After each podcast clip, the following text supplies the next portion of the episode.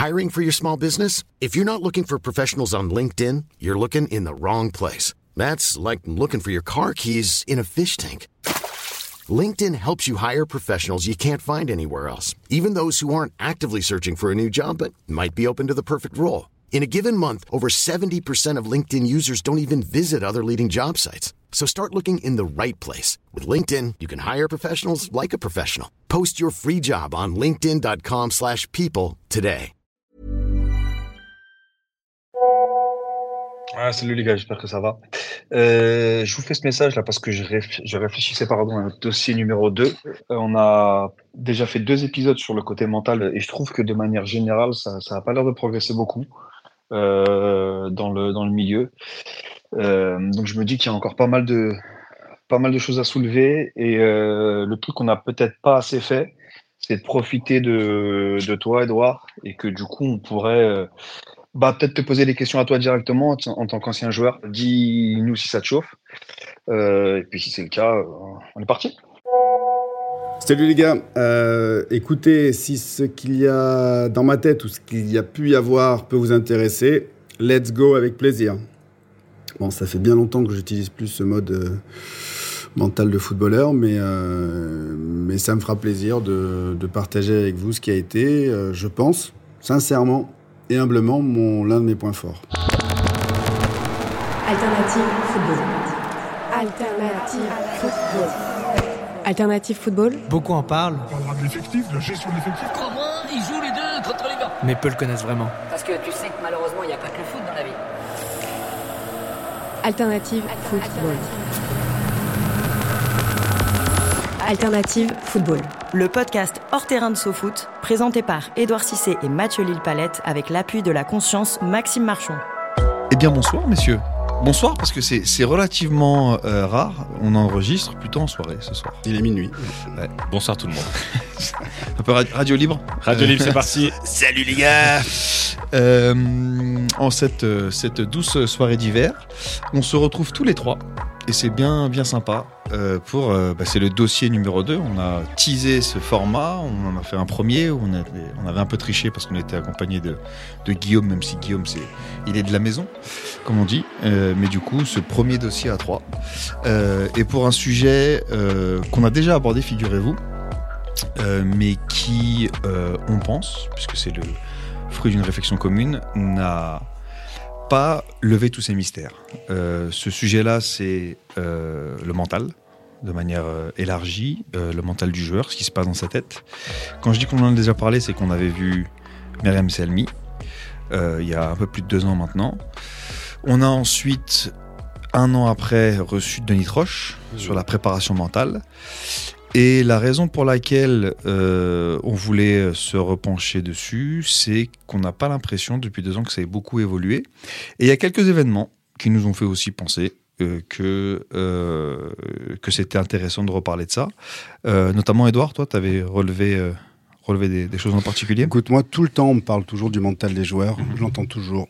problème mental, problème mental. Et le dernier en date, c'était Benjamin Bourigeau qui, qui, au sortir de match, une nouvelle défaite de, de Rennes, a un peu les larmes aux yeux.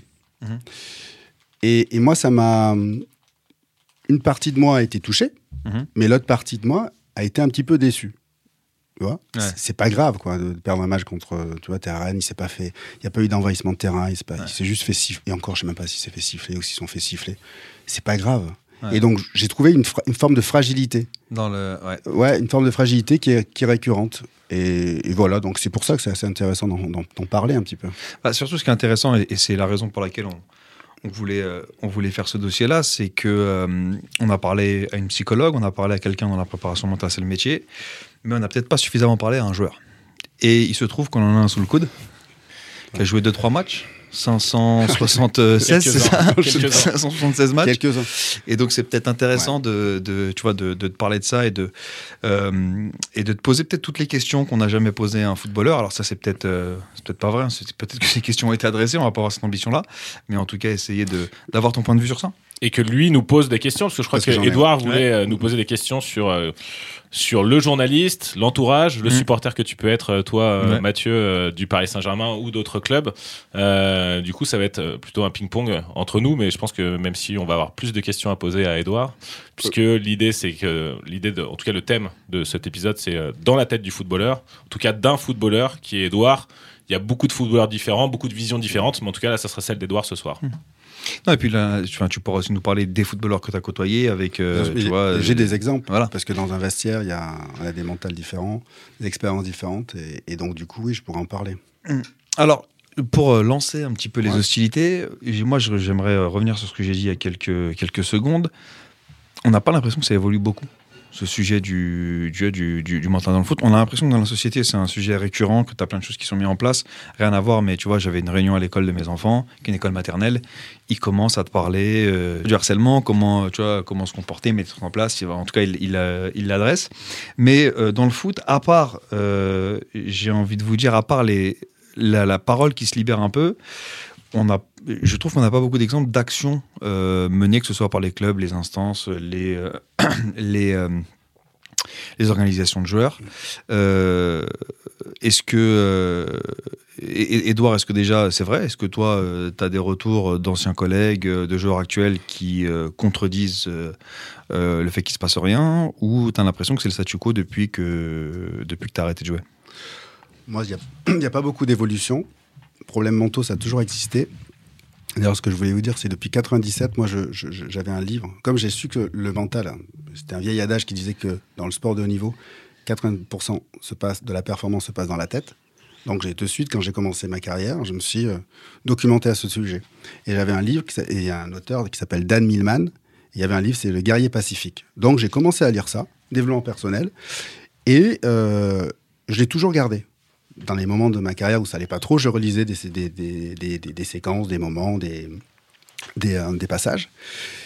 Et j'étais toujours effaré de me rendre compte que beaucoup de personnes disaient que tout est mental, mais que personne ne faisait euh, du travail mental. Ouais. Personne. Tout le monde dit euh, ouais, tout est mental. Mais qu'est-ce que tu mets en place pour que ce soit mental? Même dans le foot, il y a des moments difficiles dans, dans, dans une, dans une saison. Et ils disent tous, les joueurs disent tous, on va travailler plus. Ouais. C'est pas le travail à un moment donné qui, qui a fait la diff. Mais je vois, est-ce que, euh, est-ce que le fait que tu n'aies pas fait de centre de formation, Ouais, ouais. c'est, ça, ça explique la manière dont tu as l'approche, de, de ton approche mentale du foot? Et la raison pour laquelle je te pose la question, c'est que moi, pour avoir eu pas mal de potes qui ont été en centre de formation, qui d'ailleurs, euh, certains sont devenus pro après, tu as l'impression que c'est, c'est pas de la préparation mentale qu'on te fait en centre de formation, c'est on t'apprend à être dur. C'est-à-dire qu'il faut, faut, être, faut être costaud, tu vois? Et il y a cette... euh, il y, a, il y a- il y a cette importance de la force, tu vois, de la force mentale, euh, et qu'en en, en vrai, on essaye de former des guerriers.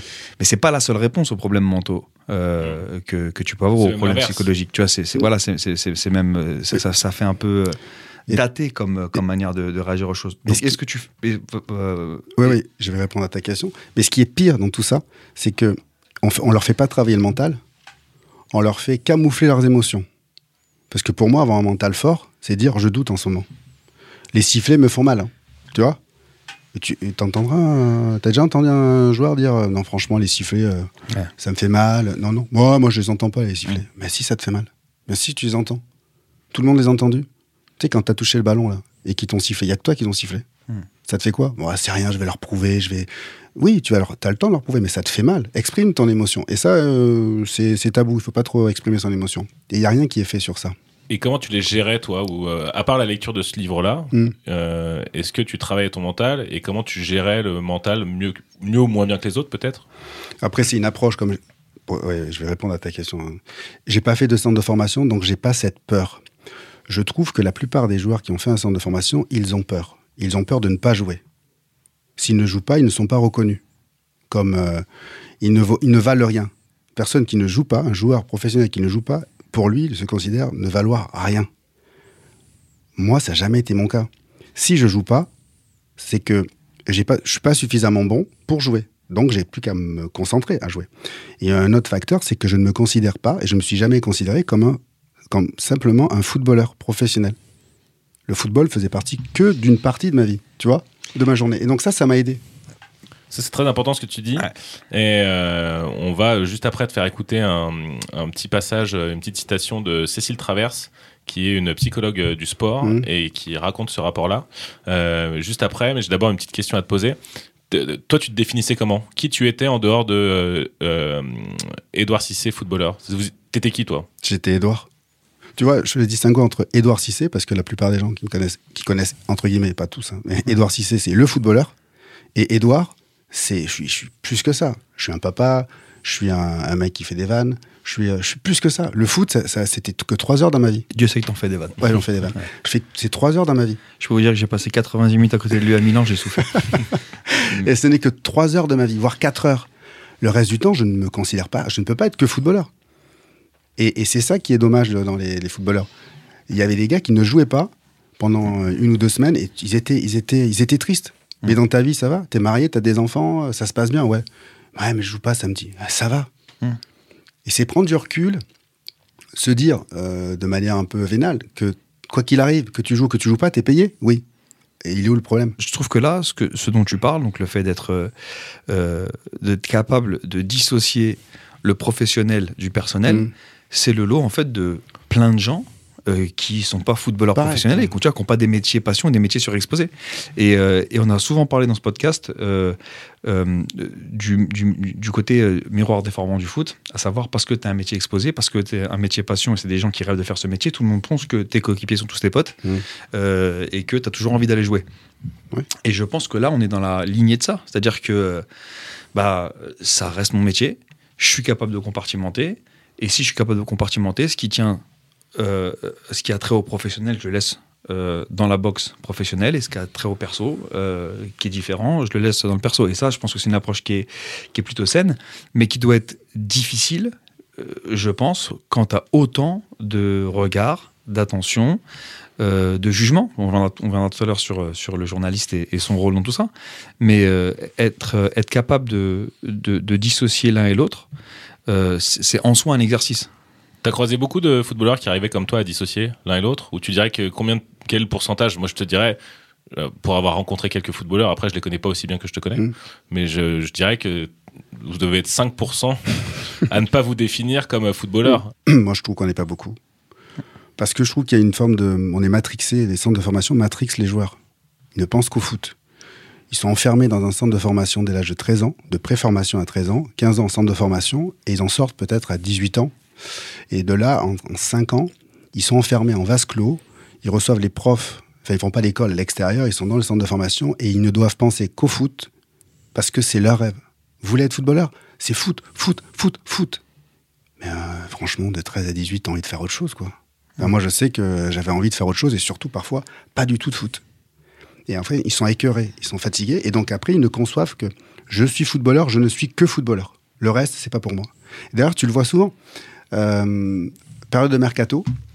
Alors, Maxime, euh, on a entendu, euh, là, qu'est-ce qui va se passer? Vous allez, à euh, vous allez à l'étranger, il y a des propositions. Non, je laisse, je laisse gérer ça, mon, mon, mon- agent. Mais comment ça? Non, toi, concentre-toi. Je me concentre sur le terrain et après le reste, c'est pas mon souci. Mais ça, c'est la première aberration. C'est ton souci, c'est ta carrière, c'est toi qui dois mener ça. Mais depuis tout jeune, on leur a dit non, non, le terrain c'est vous, l'extérieur c'est nous. Et euh, le monde extérieur du terrain, c'est pas, c'est pas cool. hein. Donc les soirées, il faut pas y aller, faut manger que des légumes. Les McDo, non, non, faut surtout pas y aller, c'est péché. c'est- Oh, il faut arrêter. Enfin, moi, c'est pour ça que ça m'a. Parfois, je me suis vraiment euh, ennuyé dans ce milieu-là. Mhm. Ouais. Parce que c'était, c'était, c'était, je trouvais que c'était pas le bon. Moi, j'avais pas le bon, j'avais pas le, ce logiciel-là. J'ai jamais voulu la- l'acquérir. J'étais, euh, j'étais plus open source, donc j'ai jamais voulu Ouais. passer sur sur Mac entre guillemets. et j'ai voulu le garder. Alors parfois, ça m'a joué des tours, je pense, mais c'est ce qui m'a permis de rester et de, de durer aussi aussi longtemps. Et de temps en temps, dans les moments difficiles, de prendre du recul et et de faire au- autant de matchs, quoi. Tu t'ennuyais à quel moment? Dans le, dans le vestiaire, dans les discussions que tu pouvais avoir Mm. Ouais. Je m'ennuyais dans le vestiaire parce que euh, euh, je trouve que moi je les adorais tous les mecs. Ils ont tous tous un bon fond et beaucoup d'humour. Mais euh, mais parfois tu sentais qu'ils s'interdisaient d'aller dans euh, de penser autre- autrement différemment du groupe quoi tu vois.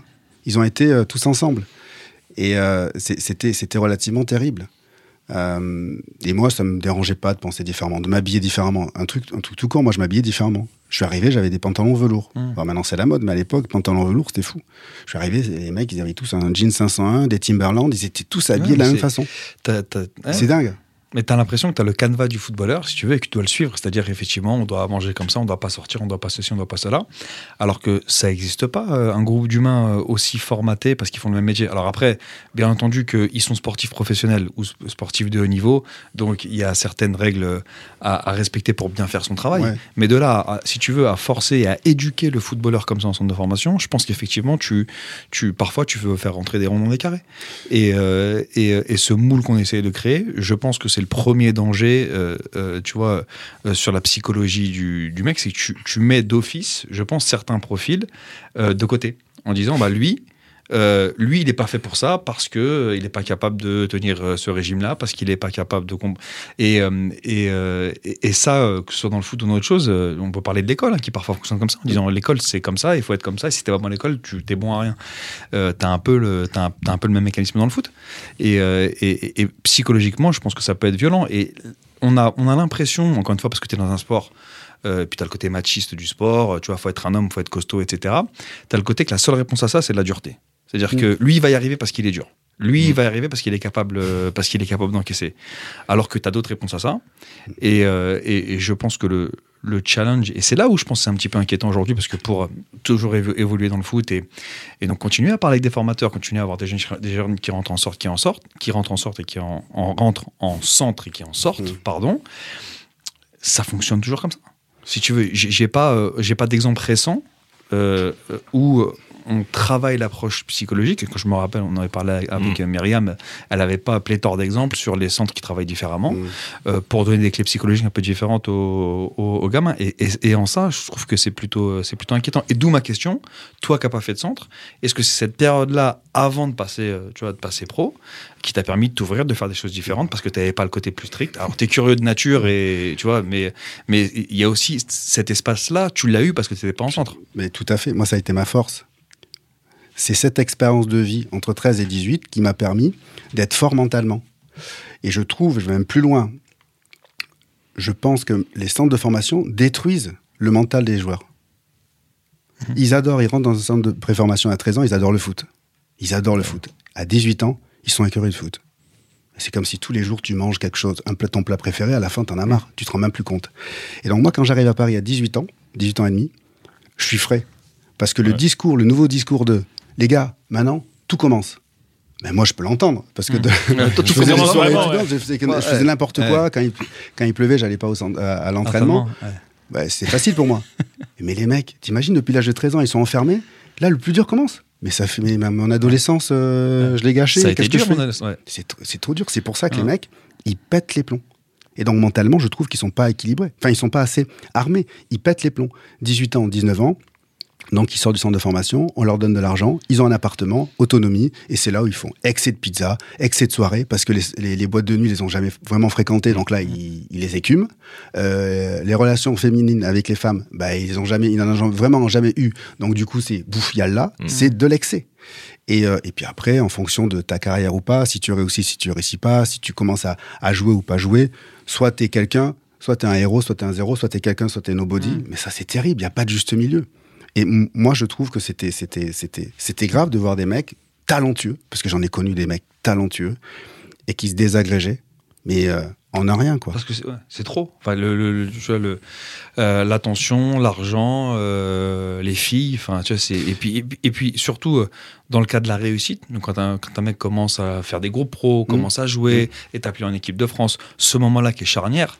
Enfin, c'est d'une violence incroyable. Tu vois, moi, je l'ai vécu euh, en tant qu'entourage, c'est-à-dire Mhm. de, de, de potes à moi qui commencent à faire des groupes pros, qui commencent à être appelés en équipe de France, qui font euh, un euro espoir, ceci, cela. Et tu passes, tu, tu passes de, de, de rien à tout, euh, tu vois, overnight. C'est, et, c'est, et, et la violence de tout ce que je reçois là, c'est pareil. Euh, la réponse à ça, elle peut pas être que dans la dureté où je me barricade, parce que c'est pareil, si tu te barricades, ça veut dire que tu n'apprends pas la chose, et c'est pas, c'est pas forcément ça non plus. Donc on, on en revient à ce manque de préparation psychologique qui, je pense, peut faire ou défaire des, tu vois, des, des, des, des carrières. Et est-ce que, parce que toi qui euh, travailles toujours un peu dans le foot et qui vois euh, dans l'accompagnement que tu as pu faire de certains euh, jeunes, Mm. est-ce que tu vois une différence entre les jeunes qui, sortaient du, qui sortaient du centre de formation et que toi tu as côtoyé à 18 ans quand tu arrivé tout frais et qu'ils étaient déjà cramés Mm. Et aujourd'hui, ceux qui sortent des centres de formation, est-ce qu'il y a vraiment aucune différence et que c'est encore pire qu'avant? Sur la déconstruction qu'on leur apporte, enfin le fait de les matrixer et de leur dire bah vous êtes un joueur de foot, ou est-ce qu'on commence à, est-ce qu'il y a quand même quelques différences dans l'accompagnement, dans les centres de formation et de préformation, sur l'ouverture au monde? Il y a quelques initiatives, mais ou, alors c'est vraiment encore pire qu'avant? Non, c'est à la marge. Je peux pas comparer, mais c'est à la marge. Moi, ce qui me surprend toujours. Bon, là, c'est le petit quart d'heure. euh, je mets des tacles au centre de formation. Euh, On suit la carrière du footballeur. On commence Ouais. par la formation, après oui, on va parce passer, que on au reste. eux. Bah oui. Tu laisses ton enfant en centre de formation, c'est pour être formé, pas pour être formaté. Et ils le sont. Mm. Formaté à quoi? À être un footballeur. Mais c'est quoi être footballeur? Il faut définir ce que c'est. Mm. Bon, bref, anyway. Euh, euh, je voulais dire quoi? Est-ce que ça a changé vraiment entre moi, ce qui me. Non, je pense pas que ça a changé parce que mentalement, euh, ils sont pas plus près que ça à être professionnels, à devenir professionnels mentalement. Et d'autant plus que maintenant, c'est beaucoup plus difficile parce que vous avez une responsabilité, les médias. Sitôt qu'il y a un bon joueur, vu que le niveau de la Ligue 1, il a, il a un petit peu chuté. Donc, les, les jeunes joueurs, on veut de la fraîcheur, on veut de la nouveauté. Donc, les jeunes joueurs, ils font 3-4 matchs et ils sont de suite pouf, médiatisés comme pas possible. Et de suite, waouh, t'as vu ce qu'il a fait, c'est énorme. De suite, tout est, en- est amplifié. Les sommes d'argent sont colossales. Elles sont nécessairement pas sur leur valeur propre, mais sur euh, leur marge, de, leur potentiel. Donc, le potentiel, ils peuvent l'atteindre comme ils ne peuvent pas l'atteindre. hein. Mais voilà, on parlait d'un joueur tout à l'heure qui coûte euh, X, milliers de, X millions d'euros. Est-ce qu'il les vaut ma- euh, maintenant? Non, il les vaut pas du tout. Il a un potentiel pour les valoir, mais il les vaut pas à l'heure actuelle. Et on le juge comme s'il les valait déjà. comme une start-up finalement C'est une start-up. Un footballeur, c'est une start-up. Et il est valorisé à, à une. Sa valorisation, c'est le futur. Mais s'il n'est pas bien entouré, si mentalement il n'a pas été, équipé, si au niveau des médias on n'est pas bienveillant, bienveillant ça ne veut pas dire lui passer tout, mais lui reconnaître que à 19-20 ans, on a le droit de faire des erreurs. D'accord? On ne peut pas le condamner comme un mec de 30 ans. Si tout ça, c'est pas mis bout à bout, dans un an ou un an et demi, il explose et on n'entend plus parler. J'aimerais vous faire écouter un extrait euh, d'une interview qui a été donnée par euh, Robert Pires dans le cadre du documentaire Silence je tombe sur les dépressions qu'ont pu connaître euh, certains joueurs de foot et qui a été le cas de Robert Pires. Le footballeur professionnel n'a pas le droit de se plaindre, non. Parce que comme il gagne beaucoup d'argent, eh ben, ça suffit. Est-ce que c'est pas ça le comme tu disais tout à l'heure en fait on attend qu'il soit exemplaire aussi et on attend qu'il se plaigne pas? Parce qu'il est riche. T'as jamais senti la pression de bon c'est bon t'es footballeur professionnel t'as pas le droit de te plaindre vis-à-vis de l'extérieur vis-à-vis de ton entourage vis-à-vis du Non, mais parce que. euh, Alors, je vais être chiant peut-être, mais moi, comme il n'y a personne qui pouvait dire qui- comment je pouvais penser, je, j'étais qui je voulais être. Il n'y a personne qui peut me dire t'as pas le droit de te plaindre. J'ai dit pourquoi j'ai pas le droit de me plaindre? J'ai le droit. J'ai le droit. J'ai tous les droits. Il n'y a personne qui peut me dire t'as pas le droit. Ça, c'est des trucs depuis tout petit. Il y a que mon père qui pouvait me dire des trucs. Et encore, il m'a jamais euh, trop imposé de choses. Mais moi, une personne qui me dit t'as pas le droit de faire ça, euh, qui a dit que j'avais pas le droit Si c'est la loi, ok. Mais si c'est toi, mais tu es qui toi les personnes du coup personne t'a jamais dit t'as jamais pris de réflexion comme ça où euh, où les gens savaient comme, comment t'étais t'étais libre et du coup ils t'ont jamais dit ça En tout cas, ils n'ont ils pas osé le dire. mais, euh, mais bien sûr que je n'étais pas heureux, mais je le dis honnêtement. Moi, j'ai fait une carrière de 15 ans. J'en parle, j'en parle souvent à mes filles. Mon aînée, elle est passionnée de cinéma d'animation, donc elle fait du dessin. Et donc, à un moment donné, il a fallu réfléchir. Euh, papa, mais toi, t'as fait ton, c'est génial, t'as fait ce que t'as, as voulu, c'est ta passion, euh, c'était top. J'ai dit non, c'était pas tout le temps top. Mais comment ça, papa Tous les jours, tu faisais du foot, c'est top. Non, je te dis, c'est pas top. Donc réfléchis à deux fois. T'aimes dessiner? Ah, J'adore ça, ouais. Oui, mais là, aujourd'hui, t'as pas dessiné. Oh non, aujourd'hui, je voulais faire autre chose. Mais quand t'imposes à dessiner aujourd'hui, tout le temps, quand t'as pas envie, quand t'es malade, tu dessines, tu dessines. Est-ce que t'as pas peur de que ça va t'éc- ça va t'écœurer? Eh bien moi, le foot, parfois, j'avais une, une overdose. C'est pas possible. Et quand tu dis ça à tes potes, j'avais une overdose. Bah ouais, toi, t'es toujours content d'aller à ton boulot. Ah non, mais ça me saoule. Ben moi, c'est mon boulot. Le foot, c'est pas mon, c'est pas une, c'est devenu un métier. Quand ça devient un métier, c'est une obligation. Et quand c'est une obligation, ben parfois tu fais les choses que t'as pas envie. Non, mais c'est exactement ça. C'est-à-dire que le côté euh, exutoire du sport, c'est-à-dire que voilà, moi, je vais à la boxe, j'adore ça. Mmh. Tu vois, de- une, une- deux fois par semaine, c'est magnifique. Je me vis, tac, et puis super, et je repars pour une semaine. Mais si tu me disais tous les matins à 8 heures, tu pars, euh, tu fais euh, du sac euh, de, de 8 à 10, ensuite sparring, ensuite tu manges des brocolis et physique. Tu vois, c'est- un peu moins marrant déjà. Donc, donc il y, a, effectivement, en- encore une fois, on est dans la pleine conscience du fait que c'est un métier et que comme tous les métiers, malgré le fait qu'effectivement on soit bien payé, c'est c'est plutôt sympa parce que on a accès à plein de choses. Ça reste un travail. Et, euh, et, et- et casser ce mythe-là, il est, il est difficile. Et, de faire accepter à l'opinion publique que bah, c'est pas parce qu'on gagne de l'argent ou c'est pas parce qu'on fait du sport et qu'on est, qu'on est ré- rétribué pour ça que forcément tout va bien. Euh, le, le- le travail est là. Et je, je rebondis sur ce que tu disais tout à l'heure sur euh, tu vois, est-ce que le fait d'être riche euh, fait que les footballeurs, on leur passe euh, beaucoup moins de choses, mais complètement. Et je vais te donner un avis qui est pour le coup un avis perso, et je pense que je vais pas me faire des potes, et il y a des gens qui ne seront pas forcément d'accord avec toi, mais euh, euh, moi, mon avis sur Nice Nia, il est, il est, il est euh, j'avoue, un peu particulier. Parce que, donc, il y a ce qui se passe avec Anelka, et le contexte, c'est que Anelka est écarté du groupe France, et donc les mecs décident de faire une grève, parce que l'un de leurs coéquipiers a été exclu, selon eux, euh, pour des raisons qui n'étaient pas valables. Et donc on retient, c'est inadmissible, les mecs représentent la France, ils sont payés des millions, euh, comment ça ils font grève? Mais enfin, tu vois, pour moi, si le droit de grève, il est pas, il- tu vois, il y a, il t'as pas un plafond qui dit que parce que tu gagnes plus de X et parce que tu es footballeur professionnel, t'as pas le droit de faire grève.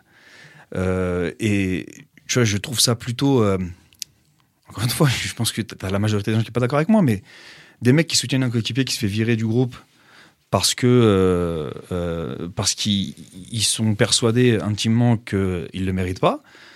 Moi, je trouve ça plutôt courageux, tu vois.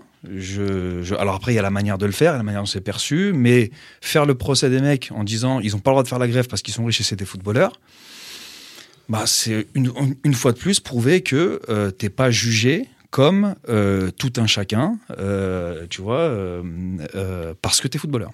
Tu vois, tu parlais de juger. Donc, on a fait le centre de formation. Hop, là, ça va être les médias. La presse écrite principalement. Quand j'ai, commencé à jouer au foot, non seulement il fallait être performant pour montrer à mes potes que j'étais un bon joueur, mes coéquipiers que j'étais un bon joueur. Donc, parfois, l'équipe a gagné. J'avais l'impression de faire un bon match. Et le lendemain, tu avais les notes de l'équipe. Tu avais 4, 5. Et moi, au départ, je me dis, putain, c'est chaud, quoi. Putain, ouais, c'est pas évident. Et je me dis, c'est qui qui met les notes? J'ai posé la question euh, connement, c'est qui qui met les notes? C'est lui, là. en montrant un journaliste, tu vois, je dis, mais il- lui?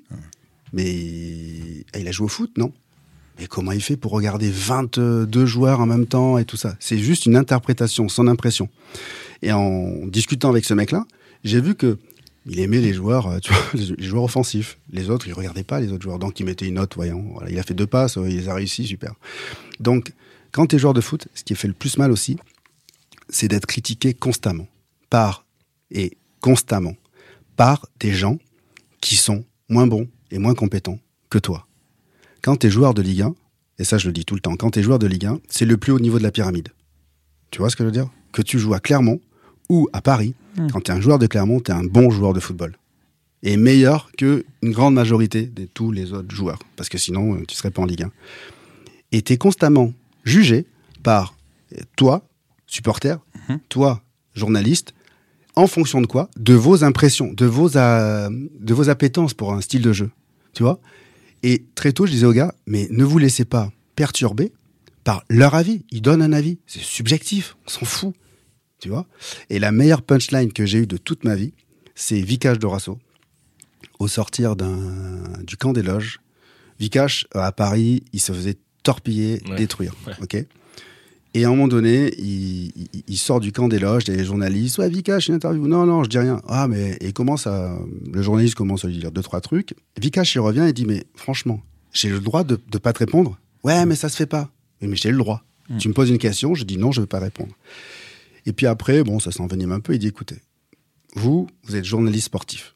Pas suffisamment intelligent, ok, pour être journaliste politique, et pas suffisamment fort pour être sportif de haut niveau. Qu'est-ce que tu es en train de me dire? Et il, part, il prend sa voiture. Donc, j'explique aux joueurs, ouais, c'est vrai que c'est chiant d'être critiqué par, par, des, par des journalistes, entre guillemets, ou par des mecs qui, qui savent pas. Alternative football.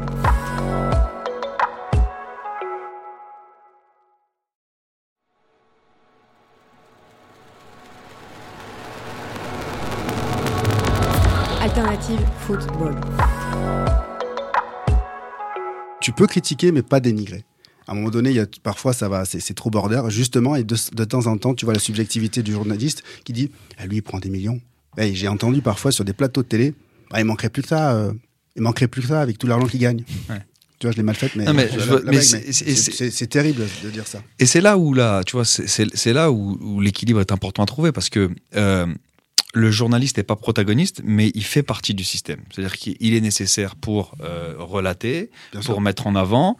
Euh, c'est pas le journaliste, mais c'est le média qui euh, fait qu'il y a l'industrie parce que tu as quelqu'un qui paye pour des droits et ensuite ça ruisselle. Et euh, où est-ce qu'est cet équilibre-là? Moi, je trouve que les journalistes, ils ont leur place, bien entendu. Tout le monde a une place. Mais, mais de temps en temps, tout ça, tout ça fait que tu es un joueur, tu traverses une période un peu difficile et t'entends des, pas une critique constructive, tu vois, un truc qui t'assassine. Que fait-il sur de foot? Moi, il y a une blague, enfin, il y avait une, critique où c'est, euh, on s'est même posé la question, qu'est-ce qu'il faisait sur le terrain de foot? Euh, T'es journaliste, t'as fait des études, trouve-moi un- une phrase, tourne-la mieux pour que j'évite de passer pour un, pour un connard, enfin pour un, pour un teubé, pour un nul, parce que les gens le lisent. Et la plupart des gens ne regardaient pas les matchs, donc ils lisent, oh là là, il est nul lui. Parce que le pire, c'est que la plupart des gens se font une opinion sur la presse, parce que tout ce qui est écrit dans l'équipe, c'était la Bible. Tout ce qui est écrit dans l'équipe, c'est que c'est vrai. Donc même j'avais des potes, parfois, quand j'étais dans tous les clubs où je suis passé, les clubs me disaient, les potes me disaient, putain, il s'est passé ça ce matin à l'entraînement? Je- Hier à l'entraînement? Non, non, je pense pas. Mais si, si, si, attends, t'as pas bien vu. Ben, si, j'étais j'étais sur le terrain. Ah bon, d'accord. Terrain, Limite, à me challenger en disant, euh, non, non, c'est dans l'équipe, c'était c'est ce qui a été écrit qui est vrai. Donc les journalistes, vous avez un vrai poids. Et pour en revenir à ce poids-là, quand j'ai commencé ma carrière, il y avait eu un petit, tu vois, il fallait toujours être bien avec le, journaliste, sous peine qu'il te mette une bonne note ou pas une bonne note. Et moi, très tôt, j'ai dit, écoute, s'il me met une bonne note alors que je suis nul, euh, ça va se voir. Dans le sport de haut niveau, ça se voit, hein. franchement. Si t'es bon, il est obligé de te mettre une bonne note, tu vois. Et donc, j'ai toujours expliqué ça à mes gars, à, tous mes collègues, pas de souci. S'il te met 4, ok, c'est que t'es, voilà. Mais si te, si te met souvent 4, c'est que t'es pas bon, parce que le public, il le voit, nous, on le voit. Et le coach le voit. Donc, s'il te fait jouer, si le coach te fait jouer, si nous, on, te- on a confiance en toi, c'est que des bons. On n'a pas besoin d'avoir la, la- la la- référence d'un, d'un, d'un, d'un truc. Et surtout, si t'as une note au-dessus euh, de la note que tu mérites, c'est que t'étais la taupe. Ouais. Parce que, Ouais, euh, mais après, ça noie, et puis après. Mais c'est Ouais. surtout que ce qui se disait en tout cas, c'est que ceux qui avaient la, ceux qui avaient des meilleures notes, souvent c'est ceux qui donnent des informations et qui sortaient des informations du vestiaire et donc, enfin, c'est une rumeur, c'est une rumeur comme non, mais quoi. euh, on le sait, on le sait tous. Et il fallait, il fallait bien inciter le joueur à donner l'équipe la veille du match, ou, euh, tu vois. Mais on le voyait dans le vestiaire quand il a fait un mauvais match. Mm. Il a 5 ou 6 ou 7, bah, il est sérieux, et ça dérangeait pas. Mais tu vois à quel point la fragilité du joueur, obligé, c'est pas une prostitution, mais c'est obligé de copiner avec un journaliste Après, pour qu'il ait une hein. bonne note. Ça veut dire à quel point c'était terrible. Mais c'est c'est Mais là ça, où- tu le retrouves dans le, dans le milieu du professionnel. Hein. Partout. Le nombre de gens qui copinent à la Ouais. machine à café, c'est pareil. C'est Mais pas que, fois, c'est pas c'est- que le foot hein, pour moi. Ça, ça, pour moi, c'est un peu démystifier le La foot. politique parce que aussi, c'est- c'est- Tu vois, c'est en fait, c'est c'est les mêmes procédés. Euh, à ceci près que tu as une surexposition. Euh, mais c'est les mêmes procédés dans les boîtes avec les managers, le ceci, le cela pour avoir la promo. Mais du coup, ouais, euh, Max, euh, ce que nous dit, ce que nous dit Edouard, c'est que factuellement, ce que fait le journaliste, la note, ce qu'il dit, la manière dont il le dit, et ça effectivement, tu as raison, c'est important, tu vois, le fameux sens de la formule, qui parfois, tu as envie d'être super envolé lyrique, le mec qui trouve un truc marrant à dire. Est-ce que le journaliste, il y pense aux conséquences de ce qu'il peut écrire, dire, noter, est-ce qu'il pense à, à la conséquence que ça peut avoir sur le mental du joueur. Moi, j'ai rarement fait des notes parce que c'est un exercice qui est très compliqué. Et, et c'est difficile de donner des notes. Donc, j'ai rarement fait des notes. Mais quand je les faisais, euh, j'y pensais pas parce que tu penses pas que le joueur te lit quand t'es au foot. Alors, peut-être quand t'es l'équipe, tu sais que le joueur va te lire et tout. Mais au foot, euh, comme on n'était pas trop lu à l'époque où je faisais, je me disais pas que le joueur allait tomber dessus. Je me dédouane, non, dédouane. mais je me disais pas d'une que le joueur allait, allait tomber dessus. Après, il y a autant, comme il y a autant de, de joueurs que de personnalités, il y a autant de journalistes que de, de, de, de- enfin, de mecs qui notent que de journalistes. Et donc, je pense pas avoir été moi dur. Après, oui, j'ai un, t'as un biais. Mais t'as un biais. C'est ce que je- pour aller plus loin, euh, tu as un biais aussi dans les dans les datas, tu vois, dans les datas que tu peux choisir. Tu peux très bien avoir un biais derrière. T'as vu peut- comme il me peut- renvoie la balle Il est bon. hein. Et lui, il aurait pu être journaliste si tu- politique. Non, mais si tu vas plus loin, si tu vas plus loin, en, en gros, euh, oui, on a un biais. On a tous en, un biais. en quoi je suis légitime, moi, Maxime Marchon, euh, pour donner des notes? Bah, Je suis légitime parce que euh, j'ai fait des études de journalisme, je sais raconter un match. Après, est-ce que je sais donner des notes? Je sais pas. Mais, pas, mais les notes font partie du cirque médiatique autour du football, dont euh, les footballeurs et l'industrie du foot bénéficient. On me demande de faire des notes. Est-ce qu'il faut que je me pose la question Est-ce que je suis légitime pour faire des notes? Est-ce que je vais dire à SoFoot on arrête de faire les notes parce que euh, peut-être que ça va jouer sur la santé mentale? Mais non, à aucun moment. Je me suis posé la question de savoir quel impact ça aurait, parce que j'ai jamais eu de retour moi sur les notes que j'ai pu donner, j'en ai fait assez peu, mais jamais ça m'est venu à, à, à l'idée parce que pour moi on était tellement petit que ça ça pouvait pas atteindre. Mais en fait ça- forcément que ça atteint. Moi-même moi-même les, les journalistes, nous sommes les premiers à regarder les commentaires sous, Sous les nos- articles. sous les articles. Oui, mais c'est- Où tu te fais insulter. c'est Donc c'est la même chose. notes. Ouais, Exactement. donc c'est exactement la même chose. Et pour en revenir, il y a les notes où il y a et la critique. Tu vois, tu peux mettre un 4, mais si la critique elle est justifiée, il y a aucun problème. Tu vois, parfois il y avait, je prenais des 4, n'a pas récupéré suffisamment de ballons, les ballons importants, il les a pas récupérés. Top, critique.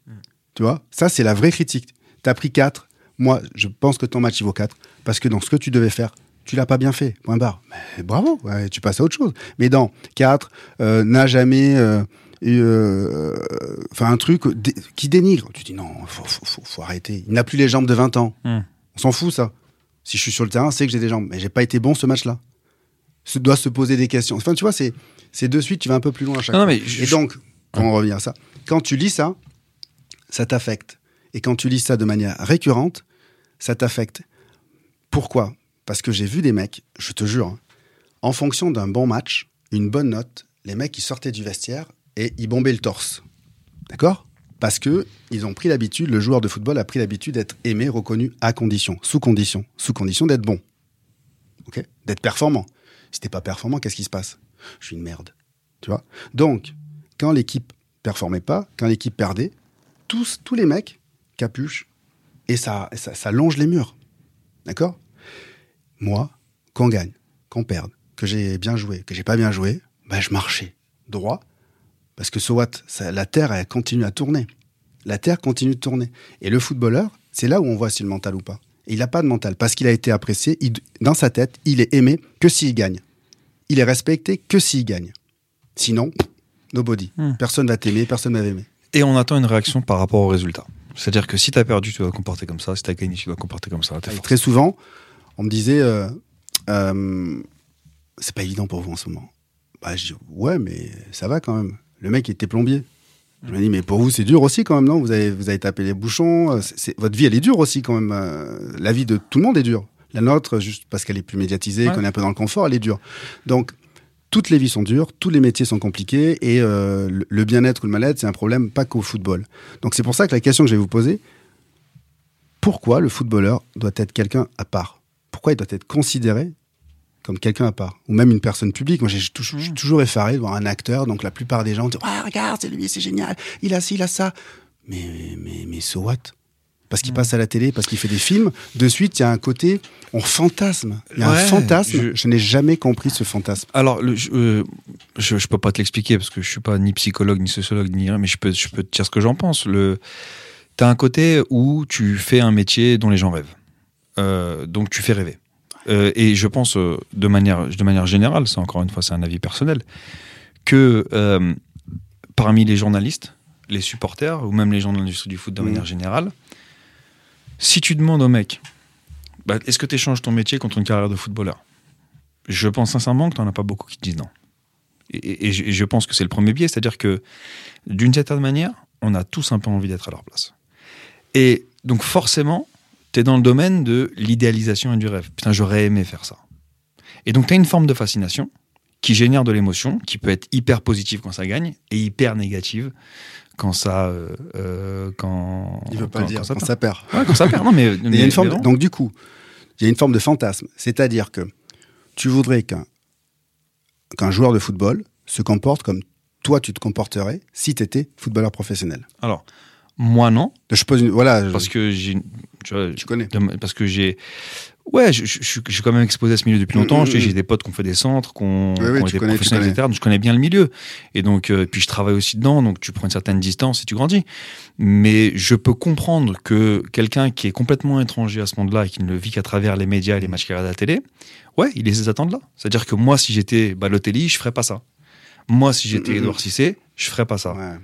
Tu vois? Et, euh, Mais parce que tu es dans le domaine du rêve et du fantasme. Et, euh, et, euh, et tu vois, quand tu fais rêver les gens, euh, ils ont des attentes. Et, et, et, et le fait que tu puisses aussi. euh, et ça, c'est un autre sujet euh, duquel on parlera peut-être plus dans l'épisode sur le footballeur citoyen qu'on concocte.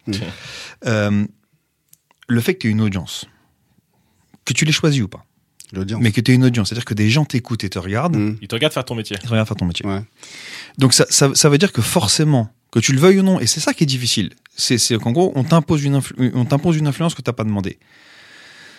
Bah, forcément, tu dois te, on on attend que tu te comportes en fonction des gens qui, qui, qui te regardent. Bah, en fait, c'est un métier où il y a des droits à l'image. Et donc, à partir du moment où il y a le droit à l'image, une partie de ton métier est liée à l'image que tu renvoies.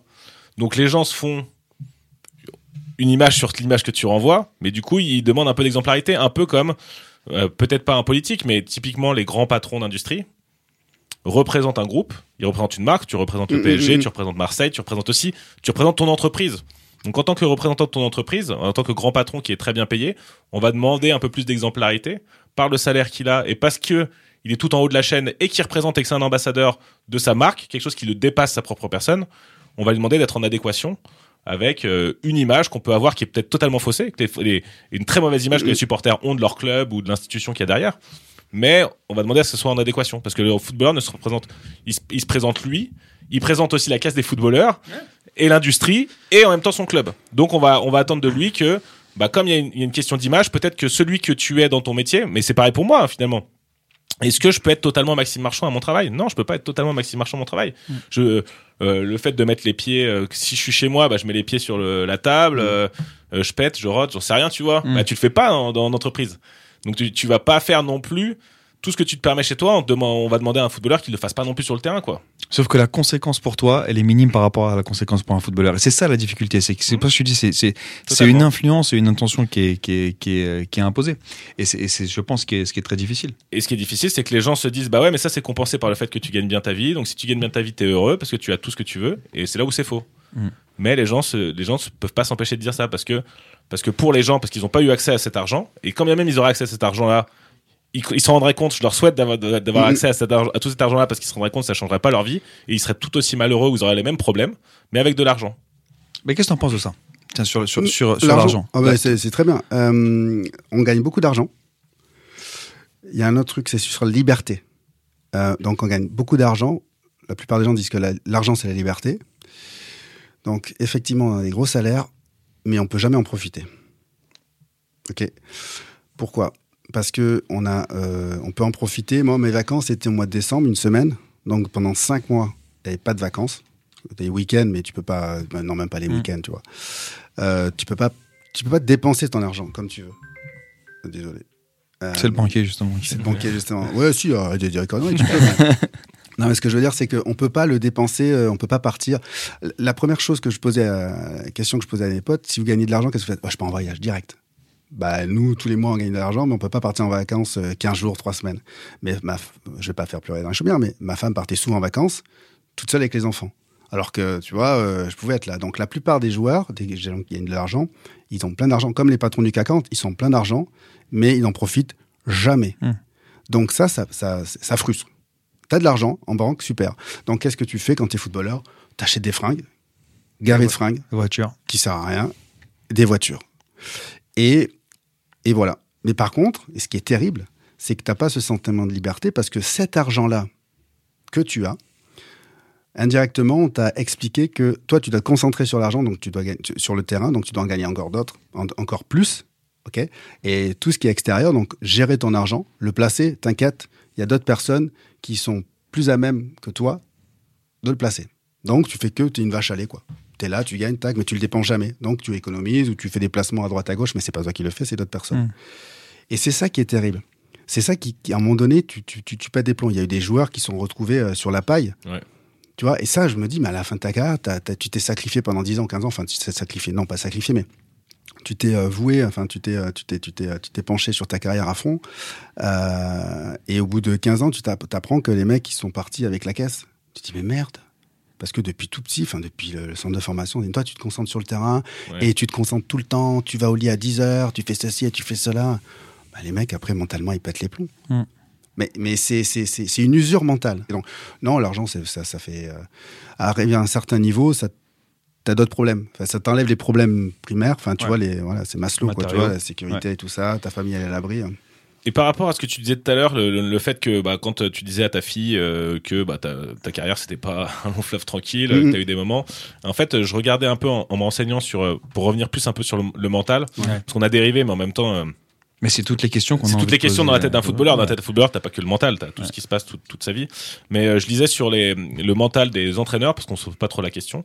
Et je lisais une citation de Gérard Rouillet euh, qui disait que le, la vie d'un entraîneur, c'est 20% de bonheur et 80% d'embrouilles, de soucis et de conflits. Mm. Est-ce qu'au niveau du joueur, c'est équivalent euh, ce qui pourrait être très bien euh, le pourcentage dans, dans la vie de professionnel d'un journaliste et de tout Ouais. le monde. Euh, finalement, 20%, 80%, c'est assez, euh, c'est le bon pourcentage. Est-ce que c'est la- tu dirais que c'est la même chose aussi, toi? C'était 20% de bonheur et 80% de soucis, de conflits, de questions, de problèmes? Ou euh, Dans ma vie de, dans ma vie de footballeur. T'as été heureux combien de temps dans ta vie de footballeur ou non Mais tu vois, quand tu disais à ta fille, bah papa, t'as dû être heureux tout le temps. Bah toi, tu me disais, bah non. euh, Bah non, déjà mon fils il fait du foot et je je je je, je souhaite pas qu'il fasse du foot par exemple, tu vois ce que je veux dire. Non, c'est dur, c'est concurrentiel. Donc est-ce que j'ai été heureux euh, Oui, il y a des moments. Moi j'ai eu la chance de gagner des titres, donc c'est à ce moment-là où tu dis quand tu gagnes des titres, t'es avec tes potes. euh, oui, là c'est beau, mais on gagnait pas des titres euh, tous les ans.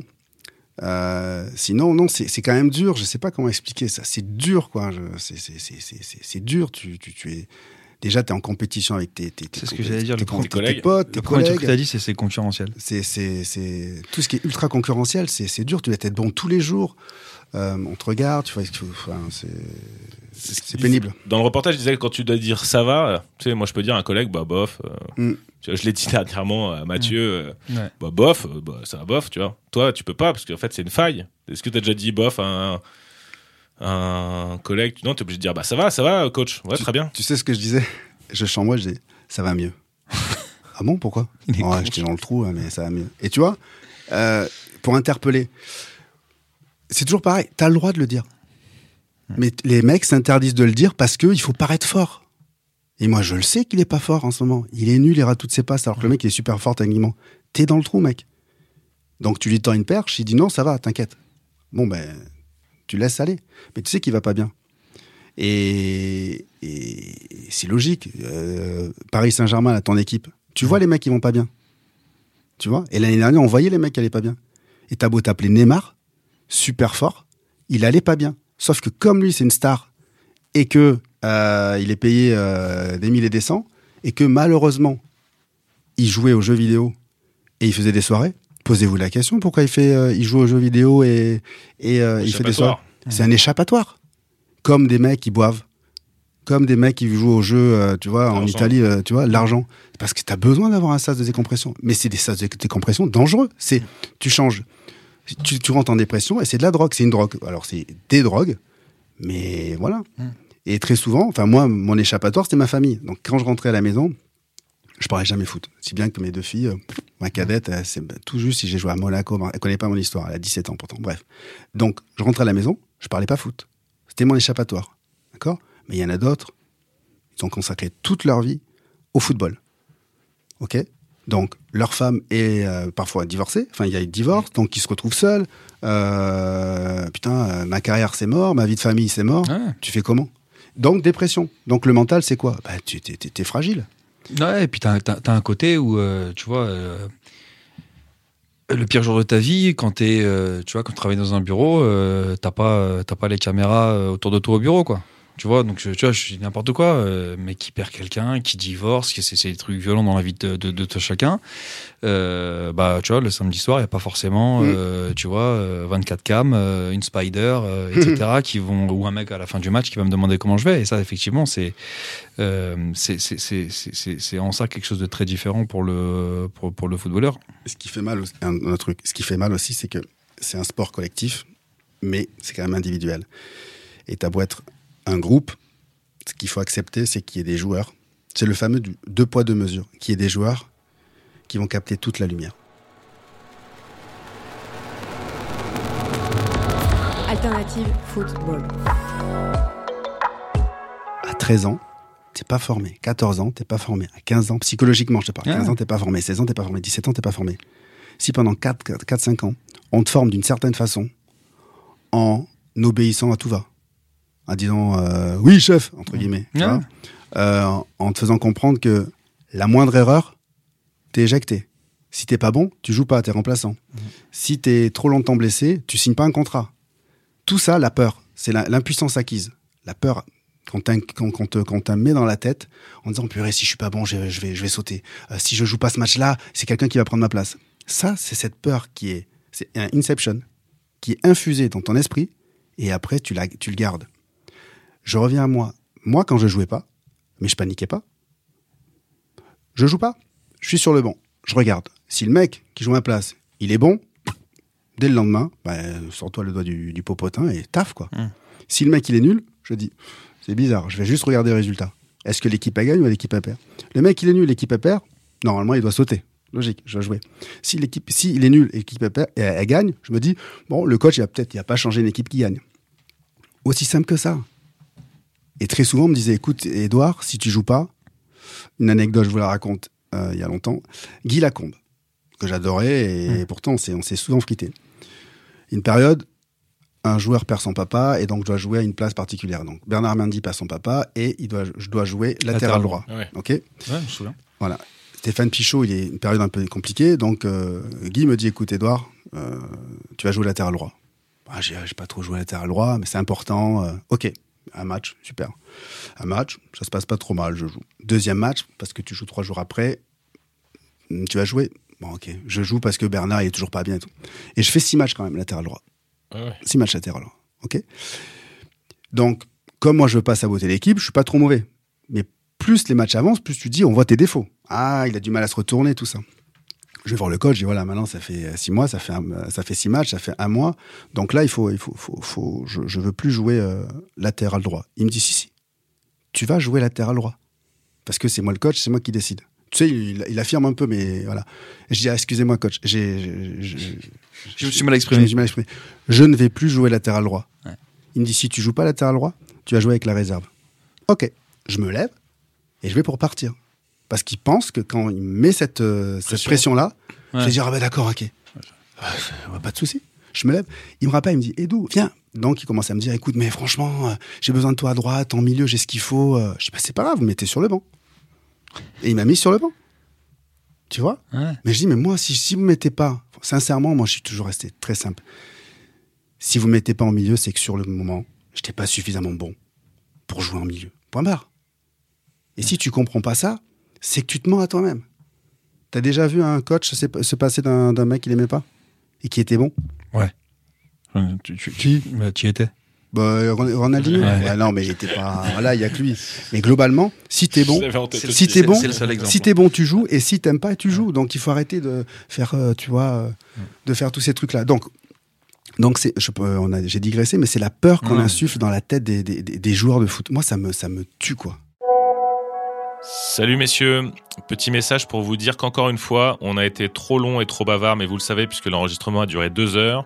Du coup, sous les conseils avisés de Marc, on va couper encore une fois l'épisode en deux. Donc la deuxième moitié de cet entretien avec toi, Edouard, sera retrouvée d'ici 15 jours. Alternative football. Alternative football. Alternative football. Beaucoup en parlent. On parlera de l'effectif, de la gestion de l'effectif. Comment ils jouent les deux contre les gars Mais peu le connaissent vraiment. Parce que tu sais que malheureusement, il n'y a pas que le foot dans la vie. Alternative football.